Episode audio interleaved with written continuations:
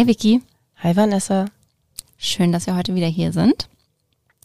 Heute reden wir über ein Thema, das uns tatsächlich sehr stark selbst betrifft. Mhm. Und zwar das Thema Führungskarriere versus Expertinnenkarriere. Und ob beide existieren dürfen, ob beide existieren sollen und wie wir damit umgehen, ob man immer eine Wahl hat, ob man eine Wahl treffen sollte vor allen Dingen, wann man die treffen sollte. Und das besprechen wir. Mhm, schwierig, auch ob man die richtige Wahl getroffen hat dann. Genau. Und da werde ich am Ende auch dir noch eine Frage stellen. Also okay. kannst du schon mal darüber nachdenken, wie zufrieden du mit deiner Wahl bist. Mm, okay, gut.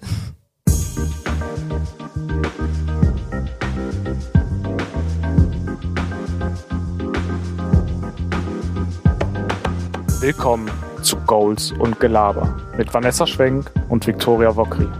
Zwei Führungskräfte, Work Support Animals und eure Hosts für diesen Business Podcast.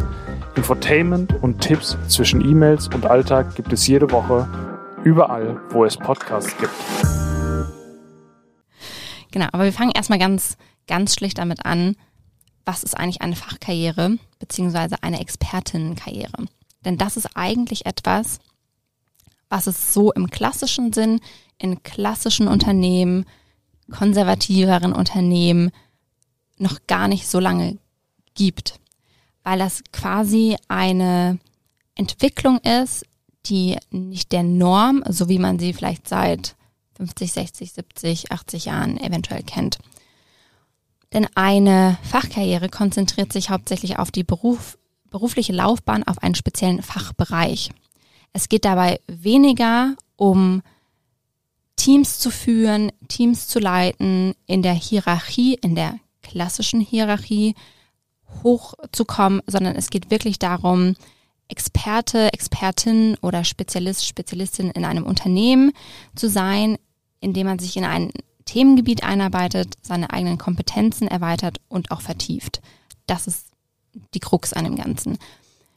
Und die verlaufen und jetzt kommt der Unterschied, die verlaufen nämlich nicht vertikal, also sprich von unten nach oben, sondern die verlaufen immer horizontal. Wenn man sich den klassischen äh, Karriereplan der Karrierebibel nämlich anschaut. Uh, okay, Karrierebibel. Genau, da werden nämlich beide Fachkarrieren und Führungskarrieren parallel dargestellt. Das eine ist eben horizontal, das andere ist vertikal.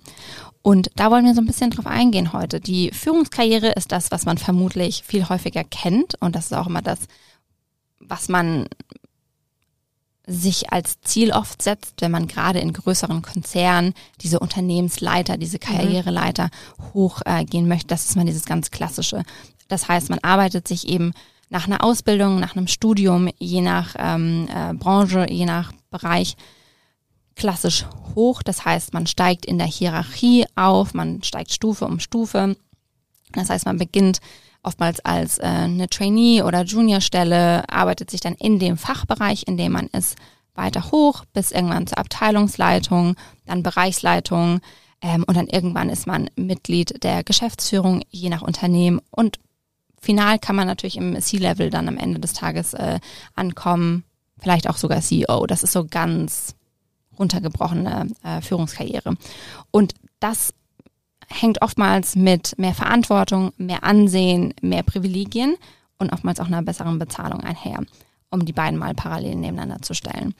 Und ich fange jetzt einfach mal mit einer Frage an dich an, wie man denn unterscheiden kann, beziehungsweise selbst auch herausfinden kann, deiner Meinung nach, für was man besser geeignet ist. Führung oder Fach?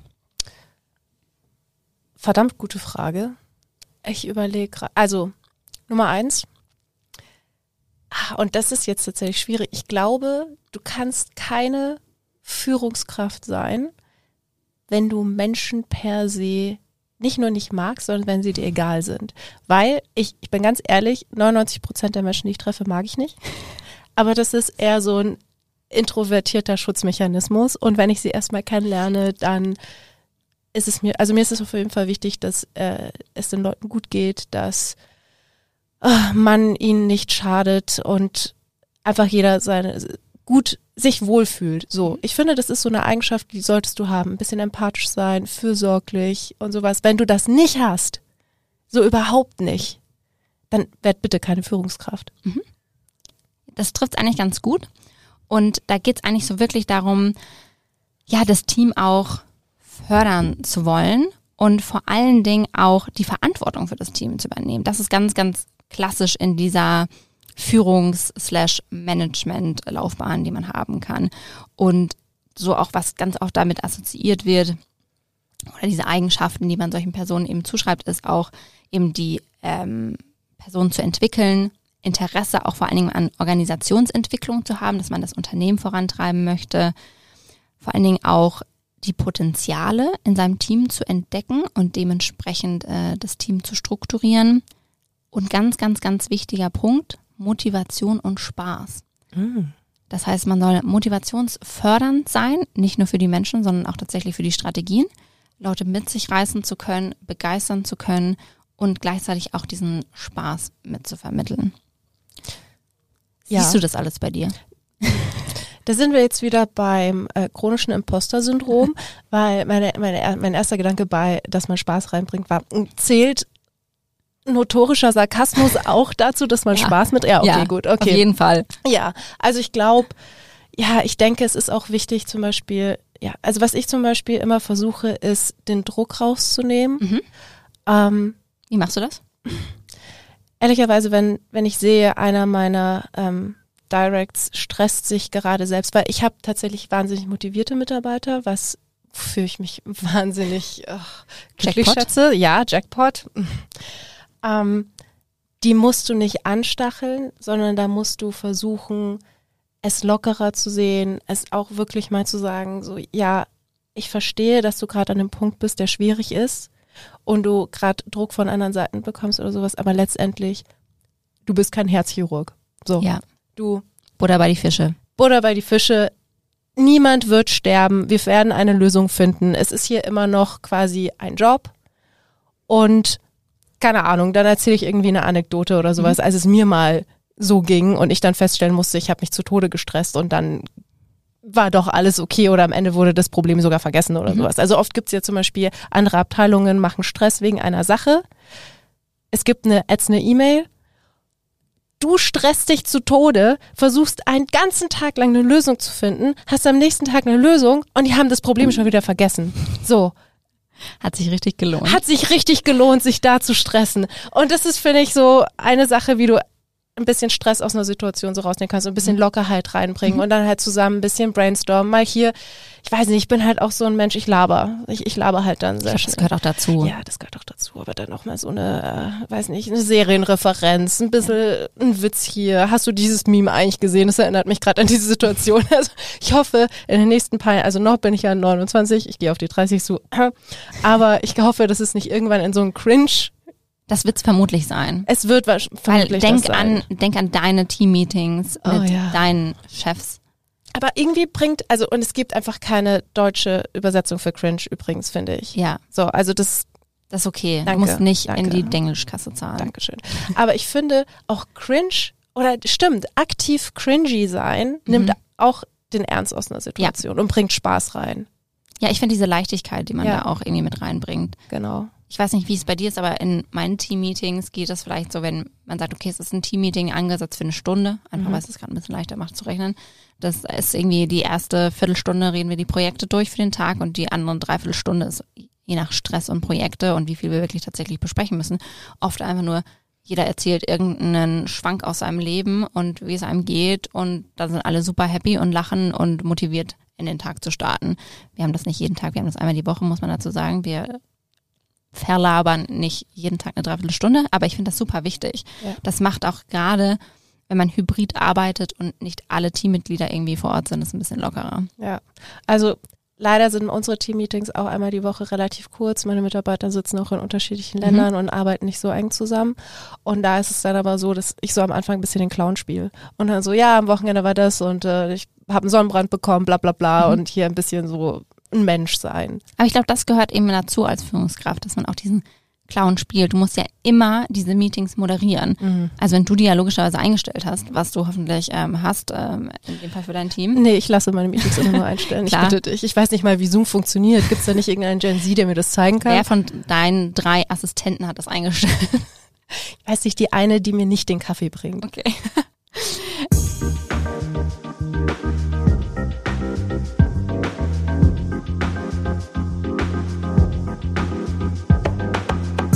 Ähm, aber du hast eigentlich total viele Punkte genannt, die eben eigentlich eine gute Führungskraft in dem Sinn ausmacht, was für Eigenschaften die mit sich bringen muss.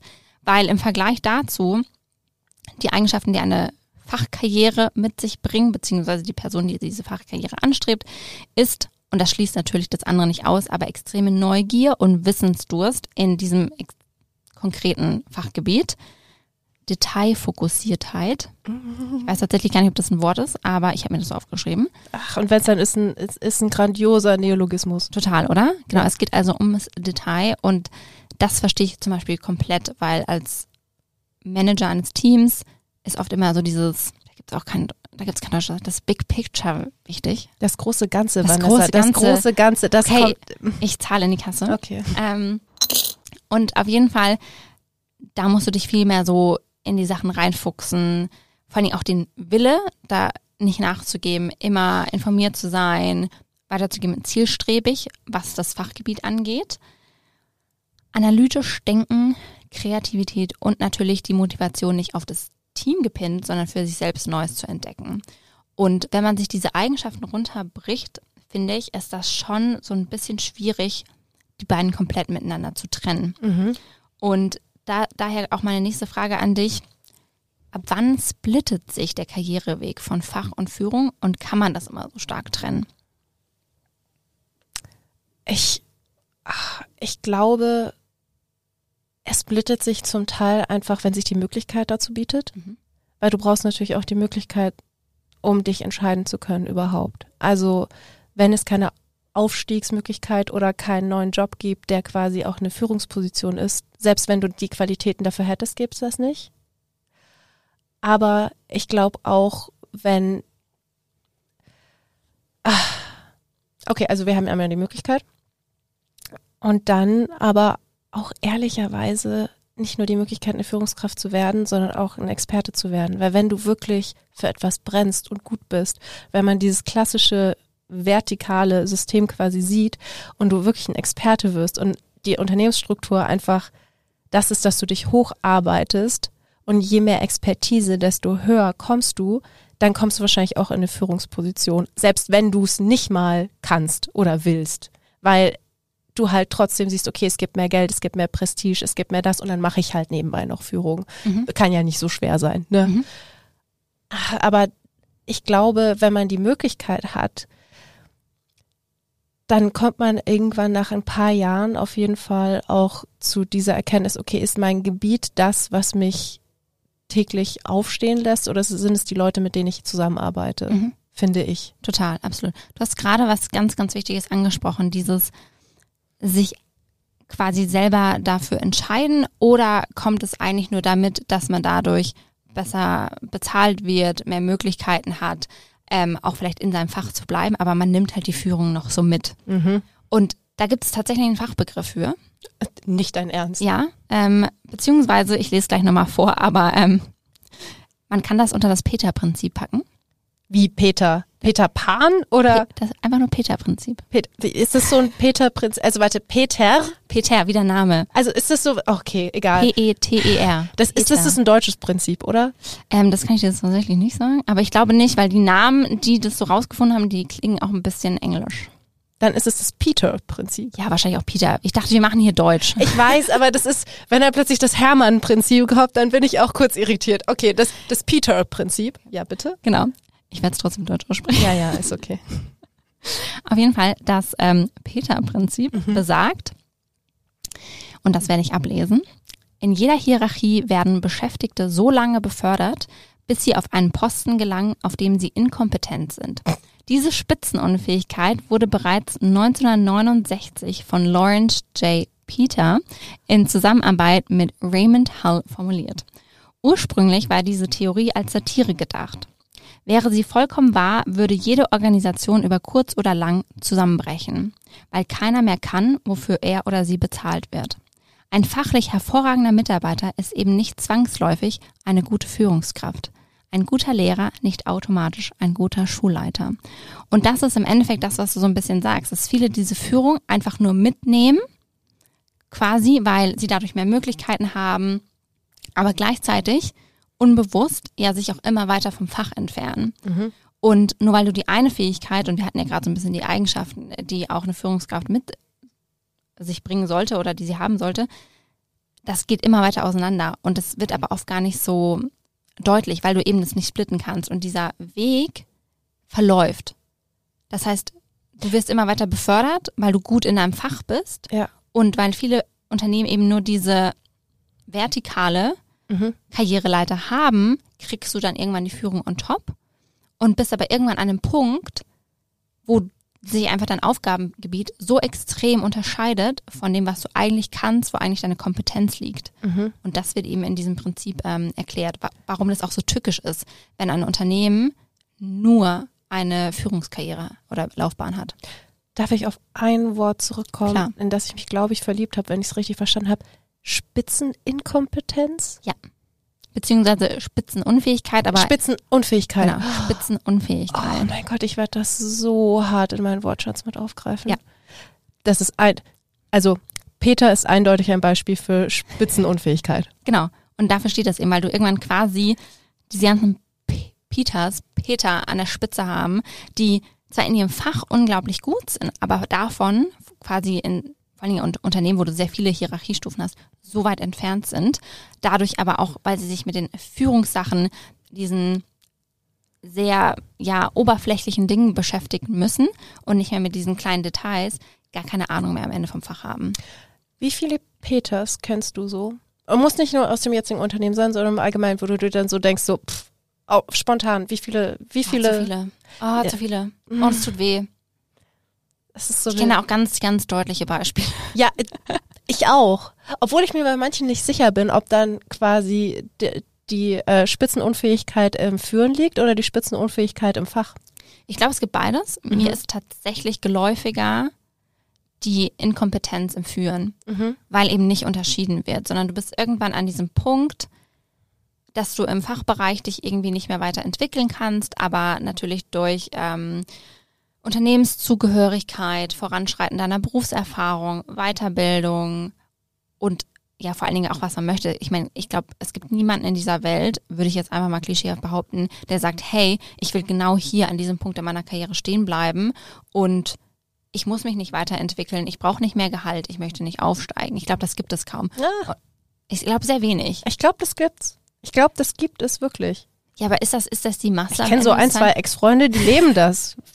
Vollen Herzens. Also glaubst übrigens nicht alle, es braucht sich jetzt nicht jeder angesprochen fühlen, der mich hier stalkt. Aber ich aber, aber es ist auch gut, das. dass deine Wahrnehmung da scheinbar Ja. anders ist als meine. Weil Ja. ich habe das Gefühl, jeder, der sich irgendwie ein bisschen weiterentwickeln möchte und vielleicht, ähm, gerade wenn wir das Thema Gehalt angucken, immer sagt, okay, ich würde gern einfach ein bisschen mehr verdienen für das, was ich hier leiste, ist immer irgendwie auch zwangsläufig dieses, du musst führen. Und Mhm. dadurch führen so viele Leute, die so viel besser in der Fachkarriere aufgefangen werden. Aber wenn das Unternehmen das nicht anbietet, dass du quasi auch diesen Gehaltssprung machen kannst, ohne eine Führungsverantwortung zu haben, kommst du eben in diesen Strudel. Und da kenne ich leider echt ganz viele. Ich kenne aber auch andere Leute, die, wo ich sage, die sind im Fach super Mhm. und haben eine Führungsrolle übernommen. Und wo ich sage, mm, weiß ich nicht, du hast zwar die Fähigkeit und manchmal, manchmal switcht es auch, aber die trotzdem sagen, eigentlich hätten sie gerne nur das Fach gemacht. Weil sie sich Ja. quasi nicht so überschätzen. Aber ich muss auch sagen, ich schwank auch immer wieder mal. Mhm. Also ich zweifle dann auch, ob nicht, äh, also besonders wenn man an sich selber zweifelt, auch als Führungskraft, dann denke ich mir so, hätte ich vielleicht doch lieber Experte machen sollen. Total. Und witzigerweise gut, dass du das sagst, Mhm. weil ähm, das Gegenteil davon, und es ist leider ähm, bei Frauen häufiger so, ist nämlich das Paula-Prinzip. Oh, Paula. Ich finde auch gut, dass sie, dass sie beide mit P anfangen. Peter ist- und Paula. Ja, Peter und Paula. Ähm, und zwar da ist so, dass äh, Tom Schuller beschreibt das Paula-Prinzip in Analogie zu dem Peter-Prinzip als folgendes. Seinen Untersuchungen zufolge stecken Frauen häufiger in Positionen fest, für die sie überqualifiziert sind. Und sie bleiben ebenfalls in diesem Level stecken. Betroffen sind hier durch die Bank weg alle Frauen in sämtlichen Positionen. Ach, ich sag jetzt mal, ich bin eine Paula. Ja. Lieber als ein Peter. Ja, total. Und das ist es, das, deshalb, wir versuchen ja immer nicht in äh, Geschlechterklischees irgendwie äh, zu verharren, aber scheinbar gerade in dem beruflichen, was Fach- und Führungskarriere angeht, ist das eben sehr häufig so. Und bei beidem, also egal in welche Richtung du dich äh, entwickelst, aber dass eben quasi die Peters, die werden einfach weiter befördert und befördert und befördert, bis sie quasi diese Spitzenunfähigkeit haben. Und die Paulas stecken in ihrer quasi niedrigeren Hierarchiestufe fest und sind dafür eigentlich komplett überqualifiziert, egal in welchem Bereich. Die Frage ist halt, ob die Peters einfach die Chance ergreifen und die Paulas nicht, weil sie sich nicht trauen. Vermutlich, vermutlich. Aber da kommt wahrscheinlich auch wieder dieses her, dass natürlich die, wenn wir jetzt sagen, okay, die Paulas, ich würde das jetzt mal ganz kurz kategorisieren, sind eher die, die vielleicht für eine Fachkarriere gut wären. Mhm. Äh, einfach jetzt mal, das ist jetzt nicht wissenschaftlich bestätigt, Ja. das ist jetzt einfach nur eine Annahme. Und wir ja gesehen haben, was für Eigenschaften das mit sich bringt, dann sind das eben nicht die Eigenschaften, die man eigentlich quasi als laut und ich Mm. motiviere und ich bin so eine Persönlichkeit, die das irgendwie mit sich bringt, sondern das sind ja eben genau diese Detailverliebtheit, Neugier, in sich arbeiten, so ein bisschen eigenbrodlerisch und das ist oft was eben untergeht. Ja. Das wird oft nicht gesehen. Also ist es dann wieder eine, ein, ein Mangel an Möglichkeit, auch Mhm. überhaupt eine Fachexpertenkarriere anzutreten. Genau, ja. Und da auch die Ja, Frage, außer du machst dich selbstständig und bist LinkedIn-Experte, weil da Oh. gibt's unendlich viele Möglichkeiten. Ja, da hast du alles. Da hast du Führung und Fach und Ah, ich weiß Und nicht, jemand hat mir einen Stift geliehen und ich interpretiere darin jetzt etwas wahnsinnig Philosophisches zu dem Thema Mitarbeiterführung rein. Hm, Ja. Ja. Da gibt es sehr viele Philosophen. Oh sehr viele, zu viele. Ja. Aber es- sag niemals nie, am Ende philosophieren wir selber mal auf Ja, wir möchten auch niemanden bashen. Das ist Nein, nur unsere nein, Art und Weise nein, von nein. Sarkasmus. Es ist bestimmt auch zu einem gewissen Prozentsatz Neid. Ich weiß nicht, wie 100%. groß, aber 100 Prozent. mhm.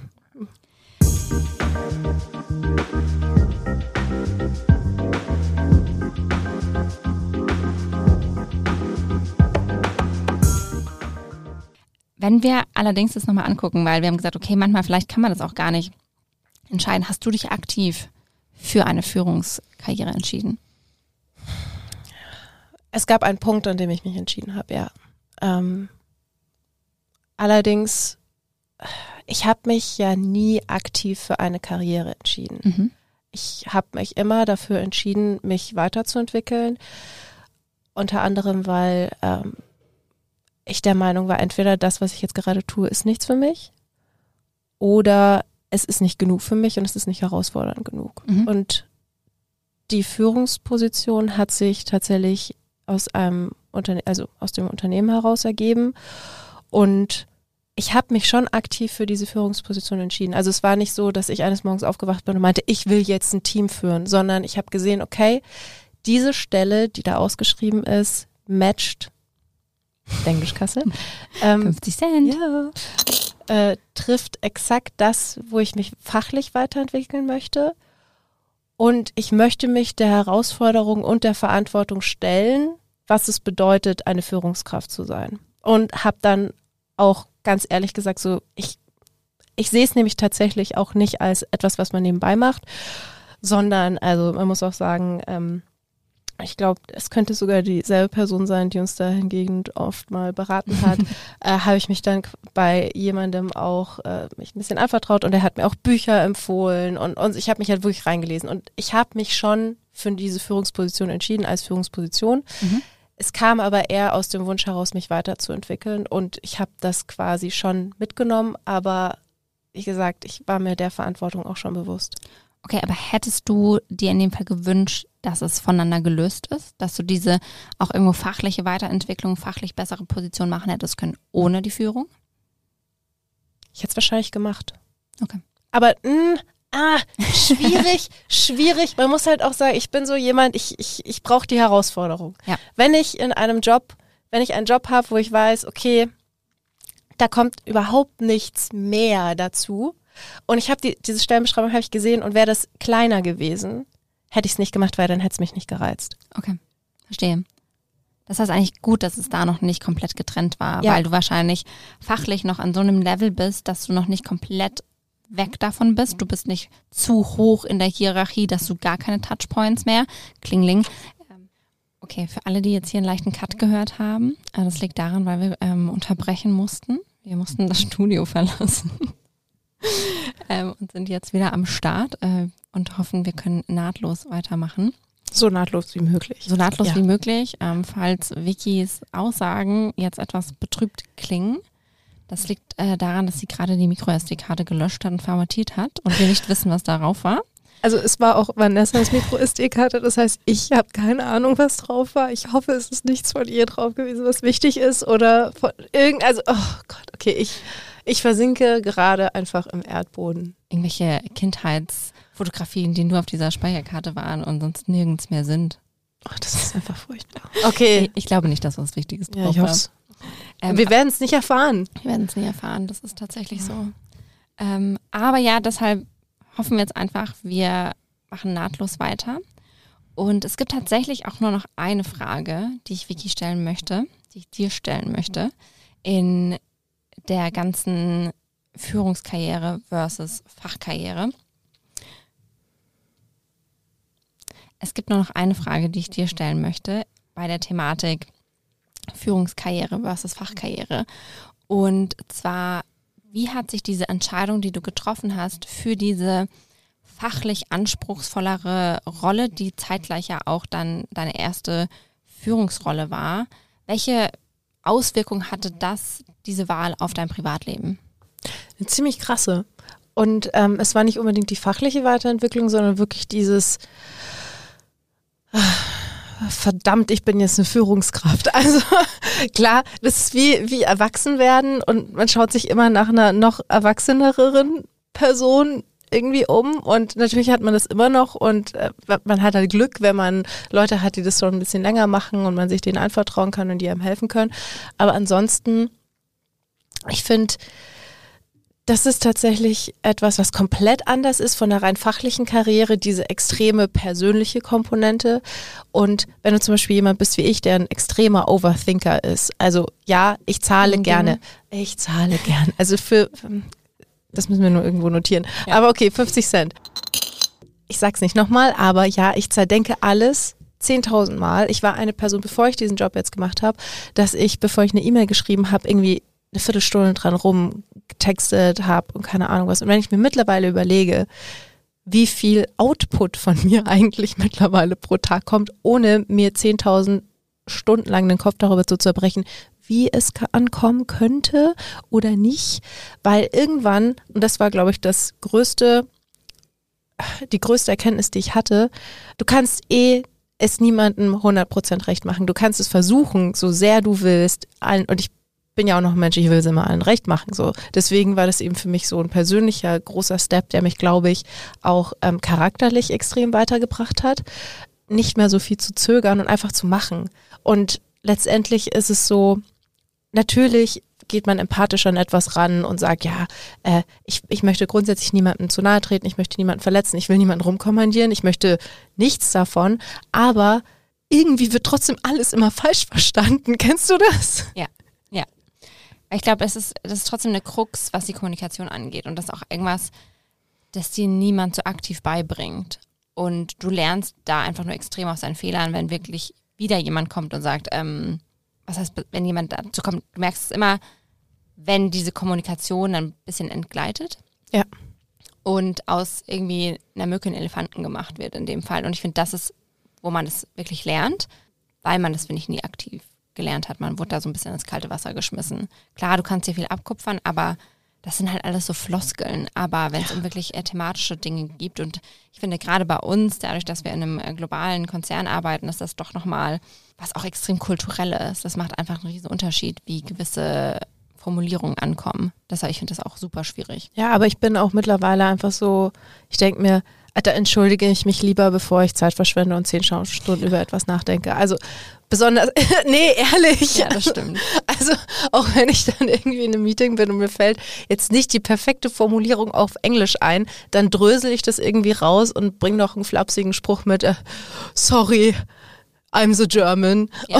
Ich schiebe das das auch mal auf die gut. Kultur. Ja, das, das hilft immer. Also Entschuldigung, dass ich so direkt bin ähm, und äh, sehr transparent in der Kommunikation, aber das muss wohl an der deutschen Kultur liegen. Ja, Das hilft immer, weil da, das können sie nicht irgendwie komplett verurteilen.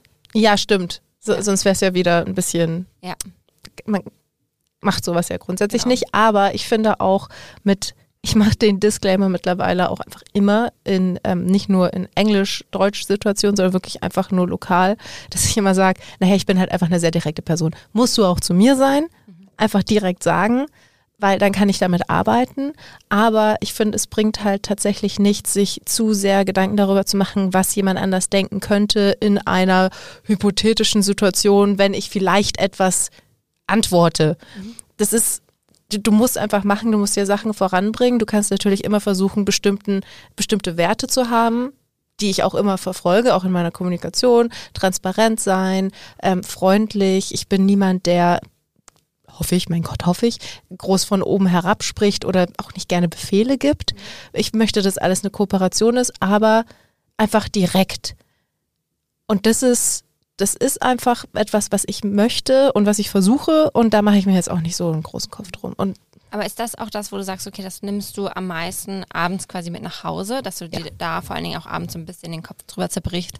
Bist du mit den Situationen gut umgegangen? Bist du irgendjemand auf den Schlips getreten? War die Kommunikation gut? ja, am Anfang voll. Also ich glaube, das erste Dreivierteljahr habe ich nächtelang nicht schlafen können, weil ich mir überlegt habe, ob alles okay ist. Und mittlerweile schalte ich das einfach komplett ab. Und es hat eben, wie gesagt, auch mal mich im Privaten sehr verändert, weil ich das jetzt auch da versuche einfach anzuwenden. Weil am Ende, du hast nur Kontrolle darüber, was du sagst, egal ob es jetzt im beruflichen Kontext ist, ist, ob es mit einer Freundin ist, mit deiner Mutter, mit irgendjemandem. Du hast nur die Kontrolle darüber, wie du etwas sagst. Du kannst nie wissen, wie es bei jemandem ankommt. Du kannst ne, dir natürlich so versuchen, im Reinen zu sein und deinem eigenen Anspruch zu genügen. Und wenn es beim anderen halt trotzdem komplett daneben läuft, dann, wenn es dir wichtig genug ist, kannst du schauen, dass man es wieder kittet. Das habe ich gelernt. Man kann alles eigentlich wieder kitten. Ja, Mit einer guten Entschuldigung. Beruflich und privat. Einfach, das, ich glaube, im Beruflichen ist es tatsächlich einfacher. ja, glaube Du auch. musst mit den Leuten zusammenarbeiten und sie müssen mit dir zusammenarbeiten. Ihr seid durch so einen Vertrag aneinander gekettet. Es geht gar nicht anders. Kannst nicht einfach sagen, nein, mit dir arbeite ich nicht mehr, dann ist ähm, schwierig. Manchmal wünschte ich das. Ja, ich, ich wünsche das auch. Aber ich wünsche teilweise, dass man so ein bisschen mehr mit Arbeitskollegen und Kolleginnen sprechen könnte und agieren könnte, wie man es im Privaten macht.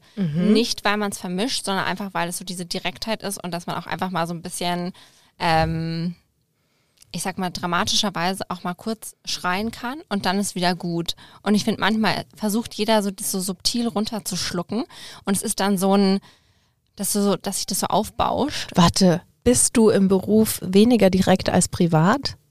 Ja. Witzig, ich bin im, ich bin im Beruf direkter als privat. Nee, bei mir ist das umgekehrt. Weil ich bin im Beruf äh, diplomatischer. Also es kommt natürlich auch drauf an, also Ja. mit wem ich im privaten Ja. Kontext spreche. Ähm, aber grundsätzlich würde ich sagen, ja. Weil ich immer im Beruf denke, okay, wir müssen tatsächlich eine Lösung finden, die für alle Bereiche funktioniert. Das liegt vielleicht auch einfach an, an ähm, der Abteilung, in der ich arbeite und die ich leite. Aber im, im Privaten bin ich teilweise so, da hat man mehr Meinung, für die man selber einsteht und wenn es anderen Leuten nicht passt, ja, so what.